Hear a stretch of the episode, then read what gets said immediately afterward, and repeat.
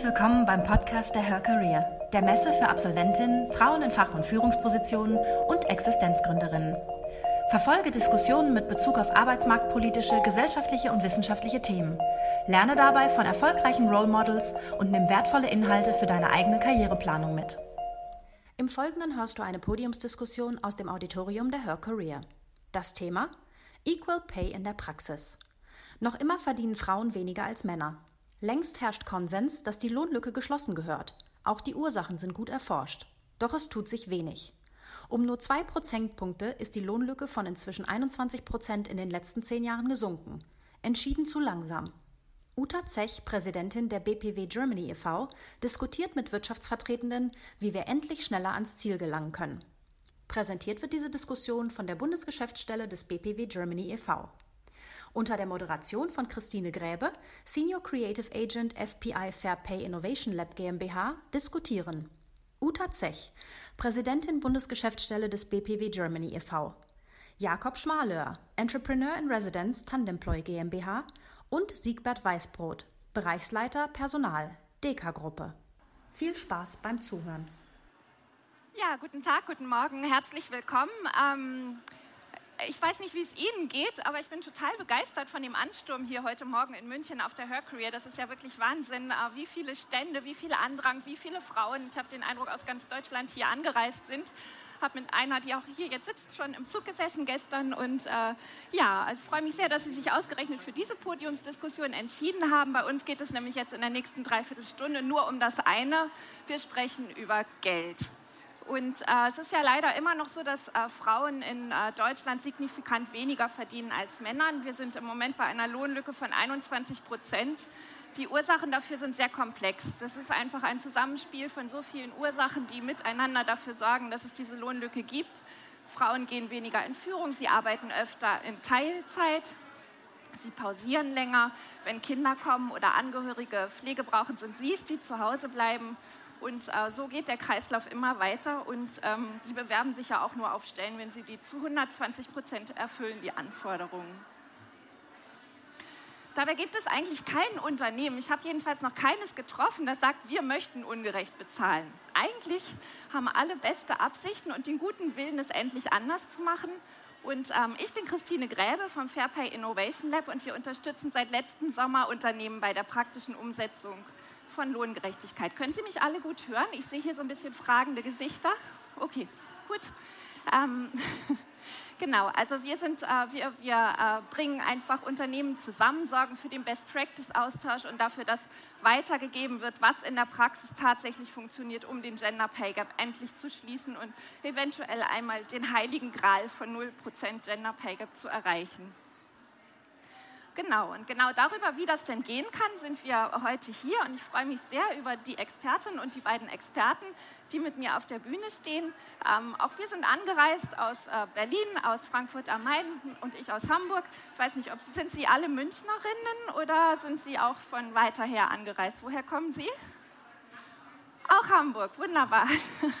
genau, herzlich willkommen.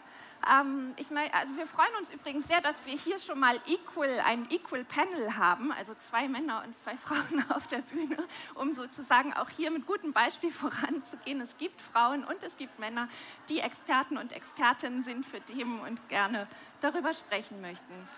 Ähm, genau, als erstes möchte ich Ihnen die Frau an meiner Seite vorstellen, hier heute auf der Bühne.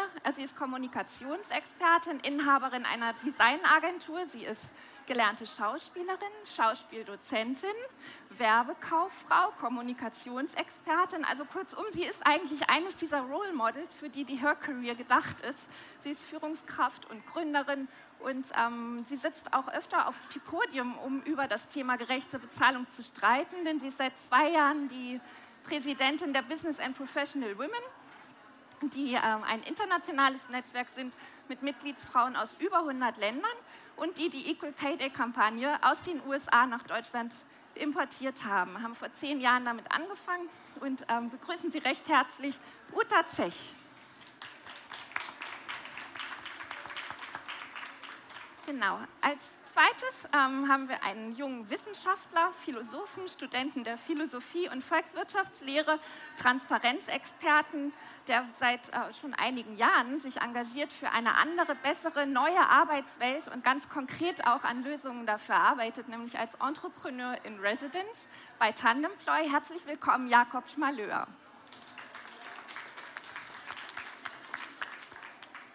Und unser nächster Gast, unser dritter Gast, trägt seit zehn Jahren die Personalverantwortung für knapp oder knapp zehn Jahre die Personalverantwortung für knapp 5000 Mitarbeitende ähm, und äh, hat die Initiative Führung mit ins Leben gerufen.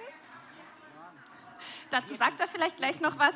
Und er ist Experte für das Thema Geld. Er hat nämlich eine und, und Experte auch für die, das Thema Karriere im Bankwesen. Er kennt sich also wirklich mit unserem Thema aus. Er ist Personalchef der DK-Gruppe und ich freue mich sehr, dass er heute dabei ist. Herzlich willkommen, Siegbert Weißbrot. Genau, meine erste Frage geht an Uta Zech. Ich habe es ja gerade schon erwähnt, vor zehn Jahren wurde die Equal Pay Day-Kampagne nach Deutschland geholt. Damals gab es eine Lohnlücke von 23 Prozent, heute sind wir bei 21 Prozent. Dabei ist die Kampagne groß. Jeder weiß vom Gender Pay Gap, jeder weiß, es gibt diese Lohnlücke, dass da ist wirklich einiges passiert, aber trotzdem schließt sich der Gender Pay Gap nicht. Was ist los? Was muss passieren, damit da endlich was passiert?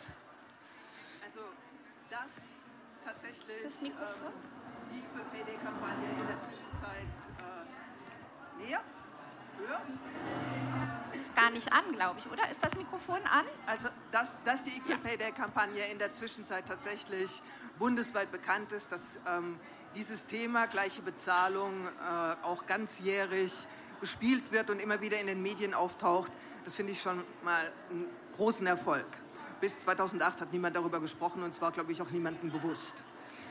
Ähm, so ein paar Dinge sind in der Zwischenzeit auch passiert. Also das Entgelttransparenzgesetz, das auch nochmal aufmerksam macht über unterschiedliche Bezahlungen in Betrieben, wäre bestimmt nicht durchsetzbar gewesen, wenn die Kampagne in der Zwischenzeit nicht so große Wellen geschlagen hätte.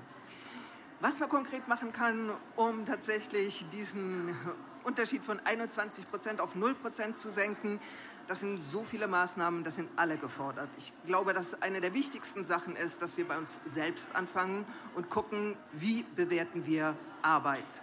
Es ist tatsächlich so, dass Produktivität das einzige Kriterium ist, nach dem Arbeit bewertet werden kann. Oder gibt es nicht noch andere Kriterien? Und ähm, das Thema des diesjährigen Equal Pay Day geht genau darum, nämlich um wertere Arbeit. Genau, und äh, die Wertsache Arbeit, äh, wir reden ja immer alle von gleicher und gleichwertiger Tätigkeit. Gleiches Entgelt für gleiche und gleichwertige Tätigkeit ist die Forderung. Ähm, was ist der Unterschied oder was genau bedeutet das denn, gleiche und gleichwertige Arbeit? Und wie lassen sich Tätigkeiten denn vergleichen? Also Tätigkeiten lassen sich vergleichen, indem ich mir die Kriterien, die zu dieser Tätigkeit gehören, genauer anschaue. Und ähm, es gibt seit diesem Jahr von der Böckler Stiftung eine Untersuchung, Comparable Worth Index heißt die, die zum ersten Mal tatsächlich Kriterien festlegt, neutrale Kriterien, nicht aufgeteilt nach Männer- und Frauenarbeit. Ähm, und die es möglich macht, tatsächlich zu gucken, wie müsste die Arbeit, die zum Beispiel hauptsächlich von Frauen in bestimmten Berufen geleistet wird, denn ähm, gerecht bezahlt werden. Und oh Wunder, was kommt dabei raus? Dass es natürlich so, wie die Bezahlung jetzt ist, nicht gerecht ist. Was sind Kriterien, die dafür ausschlaggebend sein können? Also zum Beispiel das eine sind, ähm, wie lange äh, braucht die Ausbildung? Welche Fähigkeiten brauche ich für diese Arbeit? Zählen nur ähm, äh, praktische Fähigkeiten? Wie, wie schwer muss ich tragen? Oder zählen auch Dinge, wie zum Beispiel ähm, emotionale Intelligenz, ähm, emotionale Fähigkeiten, so, die äh, im Moment immer so als Frauengedöns unten wegfallen und nicht als tatsächlich zu bezahlende Fähigkeit in ähm, einer Beurteilung auftauchen. Ähm, ein interessantes Beispiel ist, äh, Fremdsprachensekretärin hat drei Jahre Ausbildung und wird aber im Endeffekt schlechter bezahlt als der Lastwagenfahrer, der sechs Monate Ausbildung hat. Also solche Vergleiche. Ja. Ähm, äh, was ich äh, auch noch interessant finde, ist, ähm, also tatsächlich, wie bewerten wir denn Arbeit? Ähm, was, äh, was, was ist uns denn wichtig und welche unconscious, unconscious bias, also welche ähm, unbewussten Vorurteile hindern uns denn daran, tatsächlich gleich zu bewerten? Ähm, ein gutes Beispiel dafür ist die Elternzeit. Also auch da gibt es jetzt eine Untersuchung. Wir lieben ja immer Zahlen, dann glauben wir das auch. Äh, es ist so, dass wenn Väter Elternzeit nehmen, dass das in ihrem, für ihr berufliches Weiterkommen keine Auswirkung hat oder im Gegenteil sogar positiv bewertet wird. Wenn Mütter Elternzeit nehmen, es ist sehr interessant, also entweder sie nehmen zwölf Monate Elternzeit, also um diese extreme, Extreme auszuloten, entweder sie nehmen zwölf Monate Elternzeit, dann sind sie solche Mütter, die dann auch bei ihren Kindern bleiben und deshalb nicht eingestellt werden, nicht mal für ein Einstellungsgespräch eingeladen werden. Oder sie nehmen zwei Monate Elternzeit, dann sind sie eher frauenuntypisch, dann sind sie karrieregeil, ehrgeizig, zu tough, ähm, nicht teamkompatibel und werden deshalb auch nicht eingeladen. Finde ich interessante Dinge, also diese Unconscious Bias, die in vielen Bereichen äh, mitspielen und verhindern, dass äh, Frauen und Männer gleich beurteilt werden. Ähm, Herr Weißbrot, Sie beobachten das Ganze jetzt seit zehn Jahren in der Praxis bei einem Unternehmen mit sehr langer Geschichte. Ich glaube, Deka wird dieses Jahr 100 Jahre alt. Und ähm, was haben Sie da beobachtet in den letzten zehn Jahren? Hat sich da was verändert? Sind mehr Frauen in Führung? Gehen Väter mehr in Elternzeit als früher? Wie ist das bei Ihnen im Unternehmen? Also die letzten zehn Jahre haben natürlich eine sehr starke Restrukturierung gerade bei Banken hinter sich. Also wir können natürlich die Finanzkrise nicht einfach so abschütteln. Deswegen sind die letzten zehn Jahre geprägt durch Restrukturierung, Regulatorik bis zum Ende, also sehr viel Regulatorik, die uns einfach eingrenzen in verschiedenen Maßnahmen. Deswegen sind gerade in Personalthemen viele Dinge hinten, hinten runtergefallen, wie ich mal so sage. Aber nichtsdestotrotz haben wir natürlich gesehen, dass wir was tun müssen, um die richtigen Menschen an die richtige Stelle zu bekommen bei uns, denn die Entwicklung geht ja weiter. Und wir haben äh, einen permanenten Frauenanteil von 40 Prozent.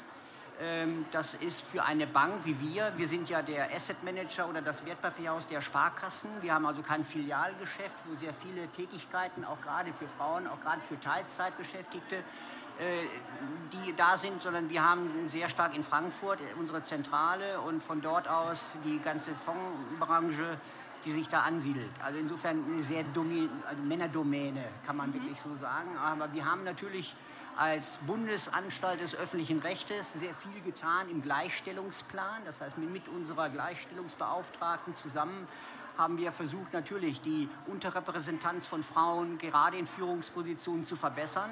Sind immer noch nicht da, wo wir hinwollen, aber wir sind auf einem guten Weg. Also da werden ständige auch Veranstaltungen durchgeführt, dass gerade in Bewerbungsgesprächen, wie kann, man, kann ich mich präsentieren, also nicht zu schüchtern sein, sondern auch mal Dinge einfach machen mhm. und sagen, Mute zu beweisen und sagen, ey, das kann ich jetzt durchaus mir zutrauen. Und da mhm. versuchen wir auch unsere Mitarbeiterinnen zu befähigen, einmal durch natürlich Veranstaltungen, Seminare, Maßnahmen, als auch Transparenz über Kriterien in den äh, Anforderungsprofilen, dass wir bewusst auch reinschreiben, was äh, gewollt ist. Und im Sinne, das kann sich auch eine Frau natürlich zutrauen. Also das ist jetzt ein bisschen vielleicht despektierlich, aber wir sagen, die Frauen, und ich glaube einfach, ähm, dass es nicht darum geht, jetzt Männer, Frauen, dass man da die Unterscheidung. Und so wählen wir in unseren ähm, Gesprächen die Besetzung auch nicht aus, sondern da zählt schon die Eignung. Also da müssen wir gucken, wer passt am besten jetzt auf diese Stelle. Mhm. Und äh, wir haben, glaube ich, gute Erfahrungen damit gemacht über ein äh, Instrument, des, ein Struktur, strukturiertes Interview,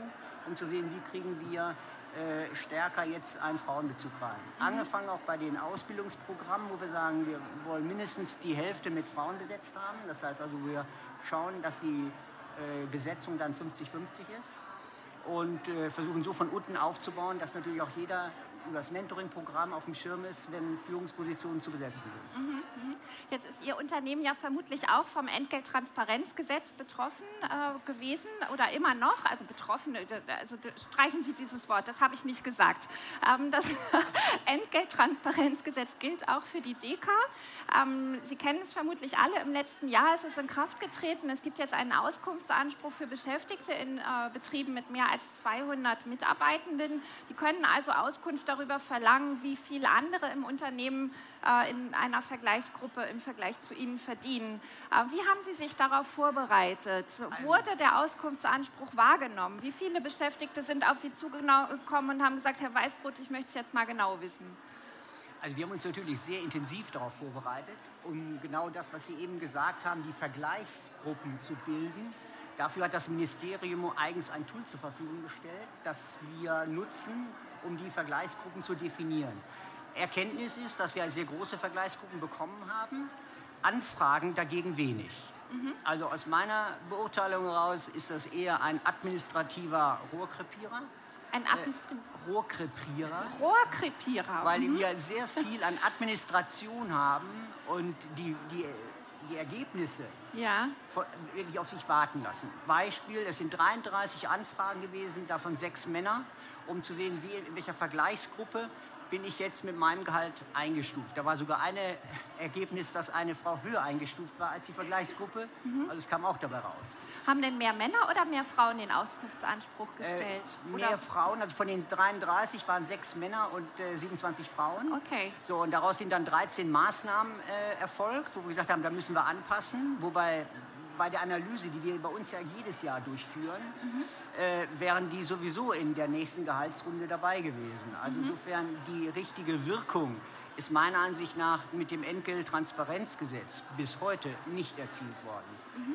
Die Maßnahme, die wir daraus abgeleitet haben, dass wir im Mitarbeitergespräch jetzt einen verpflichtenden Teil eingeführt haben, um über Gehalt zu sprechen. Also jeder, jede Führungskraft ist verpflichtet, mit seinem Mitarbeiter im, Gehalt, im Mitarbeitergespräch, wenn es um Ziele, wenn es um äh, Leistungsbewertung geht, auch über das Thema Gehalt zu sprechen. Der kann mhm. das jetzt nicht mehr wegklicken, sondern er muss das Thema mit dem Mitarbeiter besprechen. Auch wenn es heißt, okay, alles in Ordnung, ist in äh, fairem Verhältnis, passt, auch nach unseren Benchmarks, die wir haben. Aber er muss bestätigen, ich habe das Gespräch geführt. Okay. Die Gespräche, die nicht geführt werden, können wir auswerten. Dann gibt es auch Gespräche dann mit uns. Mhm. Das heißt aber, da hat das Gesetz dann schon was in Bewegung gebracht, würde ja. ich mal sagen. Ja, also so ist auf jeden Fall mehr und da, mhm. und da, plädiere ich auch dafür. Wenn ja. Sie sagen, wie kriegen wir jetzt die Lücke geschlossen, also wir werden das nicht explizit aus. Mhm. Also diesen äh, P, äh, Gender Pay haben wir nicht. Aber ich sage, die, die Transparenz und das Gespräch darüber mhm. permanent fortzusetzen, permanent zu verstärken, ist, glaube ich, der Weg. Also ein Schnipp und jetzt haben wir es. Ich glaube, so eine Musterlösung gibt es nicht. Mhm. Ich glaube mehr, man muss ständig darüber sprechen, ständig erwähnen und auch den Mut haben, es anzusprechen, auch als Mitarbeiter oder Mitarbeiterin. Einfach den Mut haben, jetzt möchte ich mal über, mein, über das Thema Gehalt sprechen. Ja. Das sollte man einfach tun. Ja. Ähm, Herr Schmaleur, Sie haben sich wissenschaftlich und praktisch mit dem Thema Transparenz in Organisationen ähm, auseinandergesetzt. Was bedeutet denn Transparenz? Naja, Transparenz wird oft missverstanden als irgendwie so ein, so ein höheres Ziel, was man irgendwie erreichen kann oder so, sondern äh, Sie haben das gerade ganz richtig gesagt, Herr Weißbrot, dass es ein Prozess ist und auch eine Wahrnehmung. Also in der Wissenschaft wird es definiert als ähm, die gefühlte Qualität von bereitgestellten Informationen durch einen Sender. Und das bedeutet, dass es eben nicht nur darum geht, einfach Informationen bereitzustellen. Was Transparenz nicht ist, ist zum Beispiel Kleingedrucktes in Verträgen. Theoretisch kann das jeder nachlesen, aber die sind bewusst kleingedruckt, damit die Leute das nicht machen. Und das ist auch sehr aussagekräftig, weil was wir machen müssen, ist immer den Kontext auch bereiten, wenn wir Informationen bereitstellen. Zum Beispiel im Entgelttransparenzgesetz wurde ja der Median ausgewählt als Kenngröße im Vergleich zum Durchschnitt. Mhm wo ich mich auch gefragt habe, als ich dann den Gesetzesentwurf gelesen habe, was das helfen soll. Mhm. Weil der Median gerade bei solchen Sachen eben nicht aussagekräftig ist. Mhm. Und das sind so Dinge, die sich irgendwie in unserem, in unserem Denken und in den Denkmustern, in den Köpfen der Menschen immer wieder festsetzen. Mhm. Und das sowohl in der Praxis als auch in der Theorie man das immer wieder feststellt. Ja. Ähm, Sie haben auch mal die Unterscheidung getroffen zwischen, also Transparenz ist nie ein Selbstzweck, sondern ja. immer ein Mittel zum Zweck. Was kann Transparenz bewirken und wie viel Arbeit macht das eigentlich? Äh, sehr viel Arbeit, weil das ähm, ein Kommunikationsaufwand ist. Das bedeutet, äh, man kann das schwer trennen von, von einfach nur Daten und Zahlen bereitzustellen, sondern auch eben die in einen Kontext zu setzen und zu erklären. Und das ist eben, was die Unternehmen, glaube ich, heute begreifen müssen, dass sie auch eine Bringschuld gegen ihrem, gegenüber ihren, ähm, ihren Mitarbeitenden haben, mhm. dass sie den, äh, die ernst nehmen müssen und eben die Informationen erklären müssen. Und sie müssen auch erklären, warum wird wie bezahlt. Es müssen objektive Kriterien herrschen. Und dabei kann Transparenz als, äh, Transparenz als strategisches Instrument im Management natürlich hilfreich sein. Man darf es aber nicht auf sich beruhen lassen und vielleicht mal eine Initiative machen, die dann funktioniert oder so, mhm. sondern man muss das kontinuierlich machen. Das ist ein Prozess. Die Leute müssen auch mitlernen. Ja. Ähm, wenn man einmal Informationen also einmal erklärt und sagt, ja, so ist es, das hilft nicht, sondern man muss ständig daran arbeiten ähm, diesen, und diesen Aufwand und diese Mühen einfach auf sich nehmen. Aber ich bin mir ziemlich sicher, dass sich das in der Zukunft auszahlen wird, weil die Mitarbeitenden reagieren werden durch Wertschätzung, Anerkennung und auch das Gefühl, respektiert zu werden und ernst genommen zu werden als Mensch. Mhm. Jetzt ist es ja gerade in Deutschland sehr, sehr verpönt, über Geld zu sprechen. Ähm, wir waren gerade kürzlich gemeinsam in einer Ausstellung in Berlin und haben gelernt, dass äh, als die Franzosen die Revolution erfunden haben, wurde in Deutschland die erste Sparkasse eröffnet. Also zwei sehr unterschiedliche äh, Wege, um mit unsicheren Verhältnissen umzugehen und sich äh, auf die Zukunft vorzubereiten. Revolution gegen Sparkasse. Ähm, Herr Schmaleur, ist das auch eine Generationenfrage? Ändert sich das mit der Transparenz? Ähm, naja, ich kann ja jetzt nicht als Stellvertreter für meine Generation sprechen, aber ich glaube schon, dass es ein, ein, ein einen Wandel gibt in der Art und Weise, wie gedacht wird und dass Dinge wie Status und Geld und Dienstwagen einfach für meine Generation oder viele von den Leuten, die ich so kenne in meinem Alter, einfach nicht mehr so interessant ist. Mhm. Und die Leute begriffen haben oder dabei sind zu begreifen, dass es wichtigere Dinge gibt als ähm, ein dicker Gehaltscheck oder sowas. Und mhm. ähm, dass man deswegen, wenn dieses, dieses Credo, dieses Mantra, du bist, was du verdienst, was ja in Deutschland ähm, oft noch vorherrscht, wenn das nicht mehr so der Identifikationspunkt ist, dann ist es natürlich auch viel leichter für die Menschen, offen darüber zu sprechen, was sie verdienen, weil sie wissen, sie sind nicht mehr danach beurteilt, ähm, sondern solange man seinen Lebensunterhalt äh, bestreiten kann und glücklich ist, reicht das aus und dann zählen halt viel mehr andere Werte. Mhm. Und praktizieren Sie selbst bei Tandemploy im eigenen Unternehmen Transparenz? Wie sieht es da aus? Naja, wir haben da so eine Wandlung durchgemacht. Als wir angefangen haben mit fünf Mitarbeitern, war es natürlich so, dass das alles transparent war. Da sitzt man an einem Schreibtisch und weiß, was die anderen Leute verdienen. Mhm. Ähm, wenn man dann schnell wächst, äh, wir sind jetzt bei 25 innerhalb von ein paar Jahren, das ist dann, dann wird es ein bisschen schwieriger, weil man Leute ankommt und die auch kulturell onboarden muss. Ähm, wir sind jetzt nicht so, dass jeder genau weiß, was sie verdienen, aber wir achten immer darauf, dass wir den Leuten erklären und es immer in so ein, in so ein Verhältnis setzen. So. Also wir möchten, dass wenn die Leute sich untereinander austauschen, und wir hoffen auch sehr, dass die Leute das machen und darüber mhm.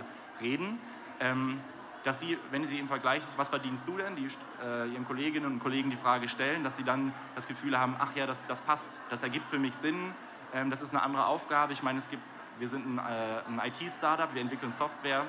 Ähm, ITler, das ist ein anderer Berufsmarkt, da werden andere Gehälter gezahlt als jetzt zum Beispiel im Marketing oder im Vertrieb. Und da muss man den Leuten auch erklären, warum das so ist, weil nicht jeder vielleicht diese, dieses Wissen hat und das so einordnen kann. Und da legen wir großen Wert drauf, die Leute eben mit den nötigen Informationen, um das ähm, die Informationen auch zu verarbeiten, zu versorgen. Mhm, mhm. Ähm, Frau Zech, wenn Sie das so hören, das Traditionsunternehmen beschäftigt sich angesichts, angesichts des Gesetzes mit den Entgeltstrukturen. Das Start-up aus Berlin macht es von Anfang an anders. Welche Wünsche haben Sie denn noch an, an die Unternehmen und auch an die Politik in Sachen Gender Pay Gap? Also ganz klar, dass es noch mehr werden, das finde ich ganz wichtig. Zwei reichen nicht, aber es beschäftigen sich ja in der Zwischenzeit auch große Unternehmen mit diesen Themen und das finde ich sehr gut.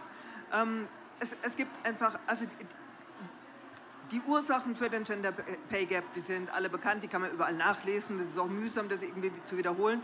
Und es gibt auch einen Maßnahmenkatalog, ähm, ähm, Agenda für Lohngerechtigkeit heißt der. Den kann man sich von der Equal Pay Day Seite herunterladen. Und da stehen ganz viele Maßnahmen drin und eben auch die Ansprechpartner und Ansprechpartnerinnen, wer dafür verantwortlich ist. Also für mich wären so ähm, an die Politik noch ganz klare Forderungen, dass die Familienarbeitszeit tatsächlich eingeführt wird, also die Möglichkeit, dass beide ähm, Elternteile 30 Stunden, 32 Stunden arbeiten und sich damit die Erwerbsarbeit und die Familienarbeit teilen können und niemand von beiden ganz rausfällt. Also weil wenn die Männer jetzt sozusagen die Familienarbeit, die Familienarbeit übernehmen, dann ähm, haben sie, Entschuldigung, die Arschkarte, aber ähm, das ist so, ähm, also das, das, ist keine Lösung, sondern wir müssen uns das wirklich partnerschaftlich teilen. Und ähm, dann äh, äh, auf großer Ebene bin ich absolut dafür, dass ein äh, Paritätsgesetz eingeführt wird, auch für die Besetzung von allen Parlamenten, Landesparlamenten, Kommunalparlamenten, Bundesparlament. Deshalb meine Bitte an Sie auch, gehen Sie wählen und wählen Sie die richtige Partei. Ähm, die Unternehmen wäre für mich noch ein Anliegen, dass sie tatsächlich Care-Arbeit und Erwerbsarbeit gemeinsam denken. Also dass sie nicht sagen, Care-Arbeit Sache von denen, die das machen, sondern dass man das gemeinsam denkt und dass daraus zum Beispiel auch flexible Arbeitszeiten entstehen, wie das hier ja auch schon angeboten wurde. Mhm. Mein persönlicher Wunsch, also ich habe ein Nahziel, das wäre, ähm, dass zum Equal Pay Day 2019 genauso viele Männer wie Frauen ähm, auf die Straße gehen und gleiche Bezahlung fordern. äh, weil ich der Überzeugung bin, dass es keine Aufgabe der Frauen ist, dafür zu kämpfen, sondern dass es eine partnerschaftliche Aufgabe ist, aus den daraus resultierenden ähm, Dingen, die passieren. Und mein Ziel 2020 fällt der Equal Pay Day auf den 31.12. und hat sich damit erledigt. Das wäre wunderbar. Das eine, genau, da kann man mal applaudieren. Genau, indem was Sie eben gesagt haben und auch vorhin schon gesagt haben, Frau Zech klingt ja durch, der Unconscious Bias ist ein ganz wichtiges Thema. Da geht es äh, um die Bilder, die wir vor Augen haben. Da geht es auch um die Sichtbarkeit von Frauen. Noch eine Frage an Herrn Weißbrot. Im letzten Jahr ging ja viel durch die Presse, dass Marlies Krämer ähm, eingefordert hat, dass die weibliche Form auch auf den Sparkassenformularen zu finden sein sollte. Ähm, wie sehen Sie das Thema Sichtbarkeit von Frauen in der Sprache? Wie haben Sie diese, diese äh, Berichterstattung über Marlies Kremer erlebt? Hatten Sie damit zu tun? Wie ist Ihre Meinung dazu? Also ich würde ja gerne differenzieren. Ob jetzt der weibliche Begriff äh, oder das Geschlecht auf einem äh, Überweisungsvordruck gerade so förderlich ist oder nicht, also das stelle ich mal in Zweifel. Mhm. Aber die sonstige Kommunikation und die Wertschätzung, ernst genommen zu werden, angesprochen zu werden, halte ich für sehr wichtig, mhm. dass diese Differenzierung vorgenommen wird. Und das sollte man auch tunlichst machen, um, um damit auch den, zum Ausdruck zu bringen, dass man die, das Thema Gleichberechtigung, Gleichstellung auch ernst nimmt. Mhm. Äh, aber ob das jetzt auf dem Überweisungsvordruck gerade das richtige Medium ist, das wage ich zu bezweifeln. Mhm. Darf ich dazu was sagen? Sehr gerne. Also ich finde ja, absolut. Das gehört sich einfach so. ähm, für, für, mich ist es so, dass ähm, Sprache beeinflusst das Denken und Denken beeinflusst das Handeln. Und wenn ich als ähm, Auftraggeber, ich bin kein Auftraggeber, ich bin Auftraggeberin und ich möchte auch so angesprochen werden. Und es wäre sehr schön, wenn sich das überall durchsetzen würde. Ja, man kann sagen, das ist Korinthenkackerei. Ich finde, es ist was völlig Normales. Und ähm, in den 70er Jahren gab es einen großen Aufschrei, dass es jetzt plötzlich Liebe Mitbürger und Mitbürgerinnen heißt. Und es hat sich durchgesetzt. Und ich finde, das sollte sich auf den Formularen von der Sparkasse auch durchsetzen. Ähm, genau. Ähm, für, für manche Dinge braucht es ja einfach, wir haben die Erfahrung gemacht in den letzten 100 Jahren eigentlich, dass es für wirklich große Veränderungen auch wirklich stramme Gesetze braucht. Ähm, jetzt gibt es ja in, in, Island sehr, sehr viel strengere ähm, Equal Pay Gesetze als hierzulande und auch in Großbritannien. Ich weiß nicht, ob Sie das alle wissen, müssen Unternehmen seit einiger Zeit ihren internen Gender Pay Gap errechnen und auf der Seite der britischen Regierung für alle sichtbar ähm, einstellen. Das hat eine Menge in Bewegung gebracht, weil die Unternehmen zugleich mit der Verkündung ihres internen Gender Pay Gaps oft auch gleich die dazu passende Gleichstellungsstrategie veröffentlicht haben, um nicht allzu schlecht in der Presse dazustehen. Aus Ihrer Sicht, Herr Schmaleur, braucht es in Deutschland strengere Gesetze in Sachen Equal Pay? Also grundsätzlich bin ich ein Befürworter von äh, gesetzlichen Maßnahmen, weil wir in, einer, in einem Rechtsstaat leben, in dem halt vieles über Gesetze geregelt wird und deswegen auch wir das nicht ausblenden können. Natürlich wäre es irgendwie eine schöne Vorstellung, wenn man sagen müsste, man bräuchte es nicht, aber als Impuls muss es sein, müssen wir auch Gesetze auf den Weg bringen, die ähm, solche Sachen kommunizieren und solche Sachen, also die Unternehmen in die Pflicht nehmen, Dinge öffentlich zu machen, weil das die Unternehmen intern unter Druck setzt und einfach auch sie dazu antreibt, sich mit dem Thema auseinanderzusetzen. Bei gesetzlichen Vorgaben wissen wir alle, kommt es aber ganz klar auf die Ausarbeitung an. Zum einen, ob sie dann am Ende auch effektiv sind und ob sie effizient sind.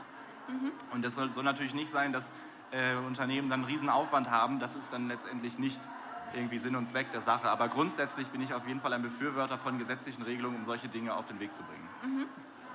Ich würde auch dazu gerne etwas sagen. Also ähm, es ist ja ganz oft so, Unternehmen bewegen sich nicht, weil sie sich nicht bewegen müssen und weil sich das Nachbarunternehmen auch nicht bewegt. Wenn es aber diese gesetzlichen Vorschriften gibt, dann können die alle sagen, ja, aber das Gesetz schreibt es vor, deshalb müssen wir das jetzt umsetzen. Das ist, glaube ich, ein nicht zu unterschätzender Faktor, was zum Beispiel auch für die äh, Elternzeit, also wenn jetzt wenigstens, wenn nicht schon die Familienarbeitszeit äh, kommt, aber trotzdem eine Ausweitung dieser Partnerschaftsmonate, wenn das jetzt plötzlich vier Monate wären, würden auch mehr Väter vier Monate nehmen, was auch schon ein Fortschritt wäre. Mhm. So, also das, die, deshalb ist die äh, gesetzliche Verankerung von solchen Maßnahmen super wichtig. Mein mhm. Quote ist das beste Beispiel, funktioniert nur dort, wo es tatsächlich wehtut. Mhm. Ähm, ja, ich, ich, würde die Diskussion auch gerne für Ihre Fragen öffnen. Haben Sie Fragen? Gibt es jemanden, der dringend etwas loswerden möchte? Nein, im Moment nicht. Okay. Ähm, äh, mich würde noch interessieren, äh, Herr Schmaleur, äh, Tandemploy hat ja angefangen mit einer Job-Sharing-App, die vorsah, dass eben überwiegend Frauen, muss man mal so sagen, ne, im Tandem sich ja. Jobs geteilt haben. Diese App gibt es auch immer noch, aber das Unternehmen ist größer geworden. Was ja. genau sind die Lösungen, die Unternehmen auf dem Weg in eine flexiblere Arbeitswelt unterstützen? Naja, zunächst einmal muss man sagen, dass dieses, das kam vorhin auf Teilzeit, ist kein Konzept, was jetzt frauenspezifisch ist, sondern Teilzeit ist etwas, was für Menschen gemacht ist, weil jeder Mensch das Recht hat. Also wir sagen immer, Arbeitszeit ist Lebenszeit. Und jeder Mensch hat in seiner Lebensphase oder in bestimmten Lebensphasen das Recht darauf, mal kürzer zu treten. Ähm, was wir halt den Unternehmen bieten, ist eine Lösung, die Menschen vernetzt, unter anderem in verschiedenen Dimensionen, unter anderem eben auch für ein Jobsharing, ähm, wo es eben den Menschen ermöglicht wird, in ihrem Job zu bleiben, aber sich noch jemanden reinzuholen, der halt die Workload dann ausfüllt, wenn ich kürzer trete in der Position. Ähm, wir haben auch bei ganz vielen Unternehmen, wo unsere Software mittlerweile schon läuft, auch unter anderem große Konzerne, DAX-Konzerne in Deutschland, ähm, haben wir die Erfahrung gemacht, dass bei der Frage, möchten Sie gerne in Teilzeit arbeiten oder interessieren Sie sich für Teilzeitarbeitsmodelle, sich mehr Männer dafür interessieren als Frauen. Das kann, statistisch haben wir es nicht ausgewertet, aber ich vermute, dass es daran liegen könnte, dass vielleicht schon mehr Frauen in Teilzeit arbeiten. Mhm. Aber es könnte auch einfach daran liegen, dass Männer bisher einfach nicht gefragt wurden, ob das nicht für sie auch interessant ist. Mhm. Herr Weißbrot, haben Sie Ihre... Entschuldigung, ich wollte nicht unterbrechen. Ich wollte den Gedanken noch zum, zum, zum Unconscious Bias, was mir vorhin noch eingefallen ist.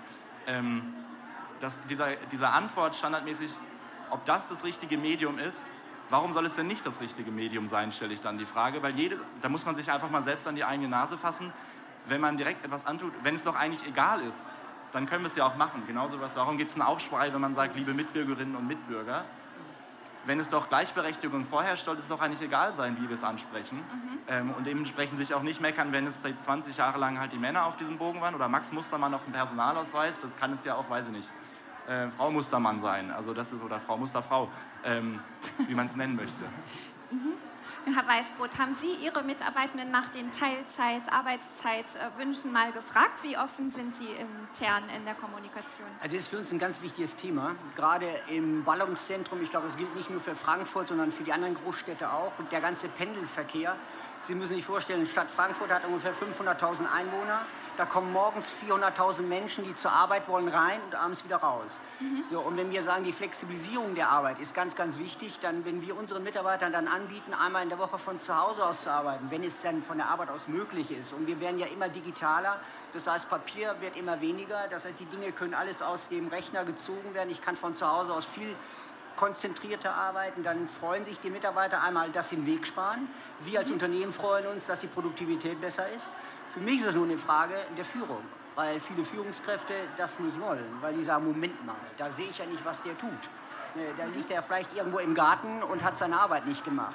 Für mich ist das eine Frage der Führung. Wie führe ich solche Mitarbeiter ergebnisorientiert mhm. und ob er das nun in vier oder in fünf Stunden macht. Das ist im Endeffekt mir egal, sondern mhm. es kommt ja letztendlich darauf an, dass er seine sein Ergebnis bringen. Ja. Genauso sehe ich, dass Teilzeit bei Männern äh, durchaus bei uns gefragt ist. Wir bieten das auch an, haben jetzt auch eine Dienstvereinbarung über Homeoffice abgeschlossen, die bei den Führungskräften jetzt natürlich so ein bisschen auf Widerstand stößt, aber da gehen wir von der Unternehmensführung natürlich ran und sagen, hier, das wollen wir, mhm. weil einfach der Vorteil auch, für, auch fürs Unternehmen auf der Hand liegt. Mhm. Insofern äh, halte ich das für ganz, ganz wichtig. Und was Sie vorhin sagt mit dem demografischen Wandel, wir werden es ja merken, dass in den nächsten 10 bis 15 Jahren uns 30 Prozent, so ist es bei uns in der Analyse rausgekommen, an Mitarbeitern fehlt, mhm. weil die einfach in Rente gehen. So. Und wir reden seit, äh, wie ich eben schon sagte im Vorgespräch, seit 20 Jahren darüber. Und irgendwo im Nebel war immer der demografische Wandel. Und jetzt kommt er so langsam zutage, mhm. um einfach zu zeigen, jetzt, da wird es schlag. Und wir brauchen ja Mitarbeiter auch für die zukünftige Arbeit. Darum umso wichtiger, attraktiv zu sein als Arbeitgeber wenn Sie den Bankplatz Frankfurt nehmen, da stehen wir in Konkurrenz zu zig anderen Banken. Wir werden jetzt mehr kriegen durch den Brexit. Das heißt, auch dort werden weitere Banken hier in Frankfurt bei uns aufschlagen und auch da mit ganz anderen Gehältern auch aufschlagen, äh, dem wir uns stellen müssen. Also wir sind da in einem spannenden Wettbewerb der Zukunft. Und ich glaube, da sind gerade so Themen wie Gleichberechtigung, Gleichstellung, wie können wir junge weibliche Talente gewinnen und für uns auch äh, fürs Unternehmen halten, mhm. ganz, ganz wichtig. Herr Schmaleur, wie würden Sie denn skeptische, oh, es gibt eine Frage aus dem Publikum. Das Mikrofon kommt hinter Ihnen. Nee, ich habe hab jetzt nur die, die Frage, äh, Frau Grebe, Sie hatten Herrn Weißbrot auf das Thema Teilzeit angesprochen, mhm. wie das umgesetzt wird. Und Herr Weißbrot, Sie hatten geantwortet, dass es flexible Arbeitszeiten gibt so. und dass man von zu Hause arbeiten kann. Jetzt wollte ich nur gerne das nicht vermischt haben. Ja. Äh, Teilzeit heißt Homeoffice, also ist Nein. Äh, okay, weil das ist mir ein ganz wichtiger ja. Punkt, weil ich bin ja. ich arbeite selbstständig und ganz oft wird dann gesagt, wenn man Homeoffice macht, ähm, dass man dann eigentlich nicht arbeitet. Deswegen wäre schön, wenn ja, Sie da noch was sagen könnten. Sie haben recht, dass, äh, weil mir nur von der Wertigkeit her dieses Thema so am Herzen liegt, habe ich das so äh, vielleicht zu sehr pointiert. Äh, natürlich haben wir Teilzeit, wir haben ungefähr 20 Prozent Teilzeitquote, die ist ständig am Wachsen. Also wir waren im letzten Jahr noch bei 17, wir sind jetzt bei 20. Das wird aus meiner Beurteilung her weiter steigern. Ähm, wir haben über 100 Teilzeitmodelle, das heißt also die Mitarbeiter, die meistens auch hier weiblich, richtig, äh, wünschen am Vormittag von 8 bis 12 oder von 8 bis 1. Wir versuchen möglichst alles äh, in, in, die Teilzeitmodelle reinzubekommen, um den Wünschen zu entsprechen. Es muss natürlich im betrieblichen äh, Ablauf integrierbar sein, aber da sind wir sehr offen, sehr zugetan und versuchen alles möglich. Der männliche Anteil ist da bei 5,5 Prozent, also der ist noch gering. Mhm. Äh, sowie Führung in Teilzeit, auch das gibt es. Das heißt, auch das fördern wir, wenn eine Führungskraft beispielsweise bis zur Gruppen- oder Abteilungsleiterebene ist das durchaus äh, bei einigen machbar. Ich habe jetzt die Zahl nicht exakt im Kopf, aber auch hier sind die Nachfragen größer geworden und wir lassen diese Dinge auch mehr zu, ganz mhm. klar. Genau, also ja, vielen Dank für diesen wichtigen Hinweis. Das sind natürlich zwei komplett unterschiedliche Maßnahmen, um Flexibilisierung zu fördern im Unternehmen. Ähm, haben Sie auch eine Zahl dazu, wie lange Väter in Ihrem Unternehmen in Elternzeit gehen und ähm, wie viele Väter das tun? Auch das ist ein, wir haben ja unseren vierten Gleichstellungsplan verabschiedet und das ist eines der drei Ziele, nämlich die, den Anteil der Männer, die ihre Elternzeit haben, mit zwei Monaten auch weiterhin zu steigern, auch über die zwei Monate hinaus. Mhm. Wir sind erst bei 1,7 angelangt. Äh, Im Schnitt 1,7 Monate. Ja. Mhm. Und da also das, ist, das, ist, noch nicht das, was unser Ziel ist. Wir wollen mhm. das also weiter fördern, aber die Tendenz ist positiv, das kann ich schon sagen. Und gemeinsam mit der Gleichstellungsbeauftragten haben wir im Jahr sehr viele Veranstaltungen, wo auch Männer eingeladen werden, um dieses ja. Thema transparenter zu machen, über dieses Thema besprechbar zu machen. Also wir sind da, und darum meinte ich eben auch, also man muss viel mehr darüber sprechen und aktiv äh, eine Plattform schaffen, damit man ins Gespräch kommt und auch keine Angst davor hat, das mal anzusprechen. Also nach dem Motto, dass, wenn ich das anspreche als Mann, kriege ich den sogenannten Edeka-Vermerk, also Ende der Karriere. Mhm. Äh, der sollte nicht passieren. Okay.